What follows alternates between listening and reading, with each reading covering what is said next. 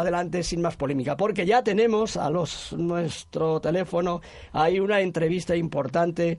Eh, bueno, es que la costelera es un compendio de, cultura, de, cosas interesantes, entrevistas, opiniones de todo tipo. Y Rosa hoy nos trae eh, a una escritora famosa, Paloma Sánchez Garnica. Así que, eh, Rosa, es tu momento. Adelante cuando quieras. Buenas tardes, Paloma. Hola, buenas tardes. ¿Qué tal? Muy bien, espero que se me escuche bien, porque ando un poquito lejos, pero espero que, me escuchéis perfectamente. Yo os escucho muy bien a vosotros. Nosotros también a ti, así que estupendo. Encantada de estar aquí en el programa. Pues un placer poder hablar contigo y que nos cuentes cosas sobre tu última novela, La sospecha de Sofía. Una novela muy interesante con todos los ingredientes de una buena historia, con ese sello personal de la autora, además de la intriga y el suspense propio de una novela de misterio. Paloma es licenciada en Derecho y Geografía e Historia. Es autora del Gran Arcano, La brisa de Oriente, El alma de las piedras y La sonata del silencio, una novela maravillosa que ha sido llevada a la pantalla en una serie de la que aprovecho para decir que no dejen de verla y, por supuesto, leer el libro. Mi recuerdo es más fuerte que tu olvido. Obtuvo el premio de novela Fernando Lara en 2016. Pero volvamos a la sospecha de Sofía, novela que ya va por su décima edición y que he tenido el placer de leer sin tregua porque es una historia absorbente desde la primera página. Un sobre sobre la mesa de despacho de uno de los protagonistas, Daniel, provoca un punto de inflexión brutal en la vida acomodada, aburrida y lineal de Daniel y Sofía, un matrimonio con roles de nacimiento. Dentro del sobre una nota. Si quiere conocer a su madre biológica, debe viajar a París solo. Paloma, ¿esa nota viene a romper la monotonía del matrimonio? Totalmente, viene a romper de tal forma esa monotonía que, les cambia la vida a los dos, porque uno cuando cree que es hijo único, que tiene una vida establecida después de casi 30 años que tiene Daniel, enterarse de que lo que eh, estaba hecho, lo que era sólido, eh, pues eh, no era no lo era tanto y, al emprender ese viaje eh, da un giro absolutamente su vida y la de su familia. La novela se desarrolla en tres escenarios distintos: la España tardofranquista, mayo francés o mayo del 68, y la Alemania dividida por el muro de Berlín. Tres países con situaciones convulsas. ¿Por qué este periplo de épocas tan crispadas? Bueno, me pareció un buen triángulo eh, histórico y, eh, de espacio eh, temporal, porque las dos dictaduras, la dictadura franquista, que ya estaba en sus últimos coletazos, hasta, aunque aguantó hasta el 75, cuando muere Franco, eh, esa RDA, esa República Democrática, Alemana, con eh, esa dictadura de signo soviético, de signo comunista, que estaba en su pleno auge, con una fortaleza extraordinaria en, en, esa Alemania dividida. Y luego, pues el del otro vértice que era, pues un poco, claro, cuando empecé a plantearme eh, empezar la, la escritura, la, la historia, ese, eh, en, abril del 68 inmediatamente eh, me vino a la cabeza ese mayo, ese París eh, del 68, esa revuelta, esa, mm, esa intención de la gente joven, de los estudiantes de hacer posible lo imposible, pues también me apetecía introducirme a través de mis personajes, de alguno de mis personajes, introducirme en esas, en esas semanas que convulsionaron eh, Francia. Y, bueno, me pareció un buen contraste las dos caras de una moneda, las dos dictaduras de signo contrario, dictaduras al fin y al cabo, y esa Francia revolucionaria que quería hacer posible, la gente joven quería hacer posible lo imposible. ¿no? Paloma, visitas Berlín unas semanas antes de que ese horrible muro desaparezca. ¿Esa parte de la novela surgió a raíz de esa visita? No exactamente, pero sí que es eh, algo que, que, uno lleva mm, consigo. Con, bueno, tuve la fortuna histórica de, de, decidir en aquel verano del 89 eh, viajar eh, eh, a, a, la República Federal Alemana y decidir ir a, en coche hasta, hasta Berlín, atravesando la República Democrática Alemana.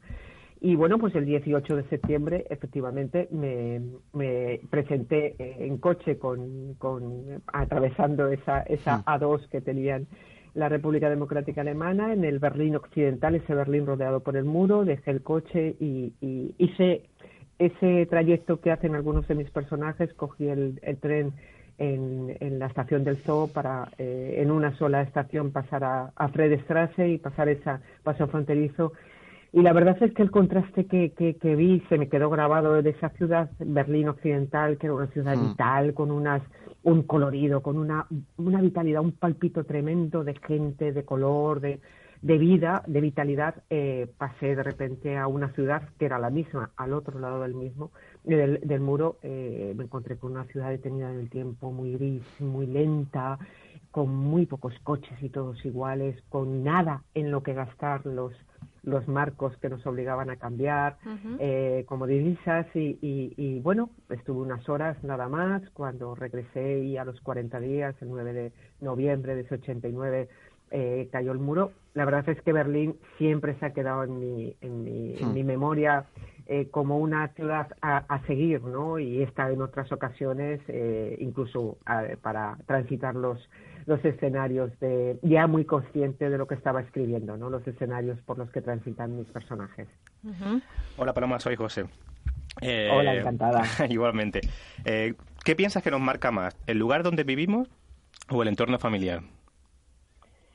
Bueno, el entorno familiar es fundamental, pero el lugar en, el que vivimos, el momento histórico en el que vivimos, eh, eh, nos puede marcar muchísimo, sobre todo en la gestión de nuestros sentimientos, porque no es lo mismo eh, estar viviendo en, ese Berlín del este, en ese Berlín en el que no se podía salir si no era con la previa autorización del Estado, o en esta España eh, que durante 40 años tuvimos pues eh, una dictadura de signo contrario en el que las mujeres teníamos un papel muy distinto al que tenemos ahora. Una mujer de, como es por ejemplo el personaje de Carmen, eh, una mujer que en el año 60, mucho menos en el 50 o en el 40, que decidiera mm, quedarse soltera, no casarse, ser libre, ser independiente, eh, bueno, lo podía hacer, entre comillas, pero los prejuicios y los problemas a los que se enfrentaba, sobre todo los prejuicios, no tenían nada que ver con lo que eh, esa misma decisión de una mujer de ahora, de hoy,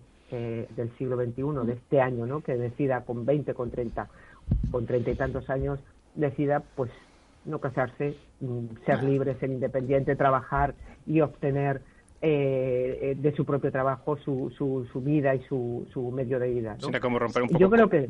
Perdón que te corte. Como romper un poco con lo establecido, ¿no? Con, el rol, el rol de, de nación. claro, el rol, pero, pero todo, todo es, eh, al final, eh, nos movemos a lo largo de la historia los seres humanos eh, en diferentes culturas, en diferentes formas de, sociales, en diferentes, con diferentes leyes. Al final todos tenemos los mismos sentimientos, todos queremos ser felices, queremos buscar nuestro lugar en el mundo, queremos que nos amen, tenemos los mismos miedos, las mismas inseguridades, tememos el, el, odio, tenemos tememos la, la traición. Eh, eh, tenemos ansias de venganza, queremos perdón, el perdón, perdonar. Siempre es lo mismo, pero la gestión depende, es la gestión de todos esos sentimientos, de todas esas anhelos e inseguridades, depende no solamente del entorno más inmediato en el que nos hemos eh, cocido eh, familiarmente, nuestro entorno social más inmediato, sino también el, el lugar eh, en el que vivimos, es decir, las costumbres, los prejuicios, porque ahora hay prejuicios también, hay prejuicios de diferentes maneras, ¿no? Eh, los, eh, lo, bueno, pues las leyes, por supuesto, las costumbres, depende de dónde estemos y en el lugar en el que estemos y en la época en la que estemos, gestionaremos eso de una manera de otra. La decisión no es la misma, ¿no?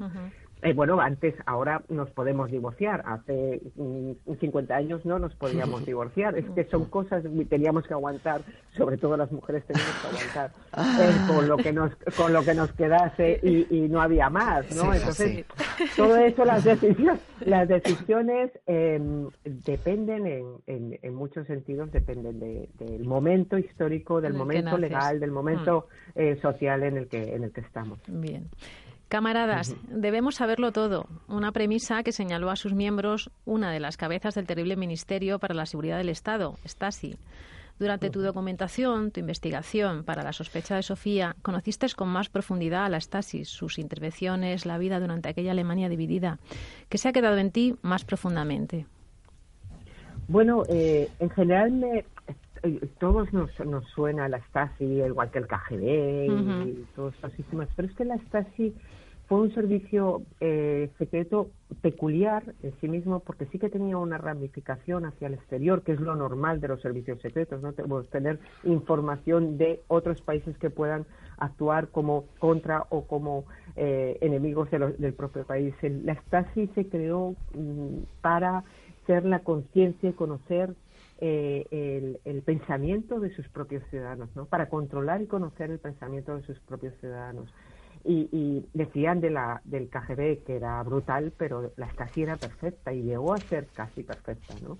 Eh, era em, un sistema en, un país de 16 millones de, habitantes, había 90.000 funcionarios eh, dependientes de la Stasi y eh, aparte de eso no se sabe cientos de miles de informantes, los informantes voluntarios, que eran los que estaban de acuerdo y no tenían ningún inconveniente en, informar, en vigilar y, en, dar informes sobre eh, gente allegada, sus compañeros de trabajo, sus amigos, sus vecinos, pero también estaba una eh, una figura muy muy siniestra que de esta, esta que es la, el informante obligado. El, el, este informante que, bueno, para penar sus delitos o sus eh, desacuerdos con el régimen, pues tenía, se le obligaba, a través generalmente de chantajes emocionales, de chantajes familiares, se le obligaba a mm, eh, vigilar y a informar sobre gente muy allegada suya, normalmente, pues su mujer, su marido, sus hijos, sus amigos, y, eso creó un estado eh, prácticamente kafkiano en el que todos sabían, no todos eran vigilados, pero todos sabían que era posible de, ser vigilados. Yo además hablé con un, tuve la oportunidad de hablar con un expresidiario eh, de la Stasi, un, cubano que estuvo a finales, a principios de los años 70, eh, eh, detenido, le traicionó un amigo y me contó su historia, me enseñó toda la cárcel de la Stasi, me contó su historia y historias de, compañeros, de gente que no había conocido, ¿no?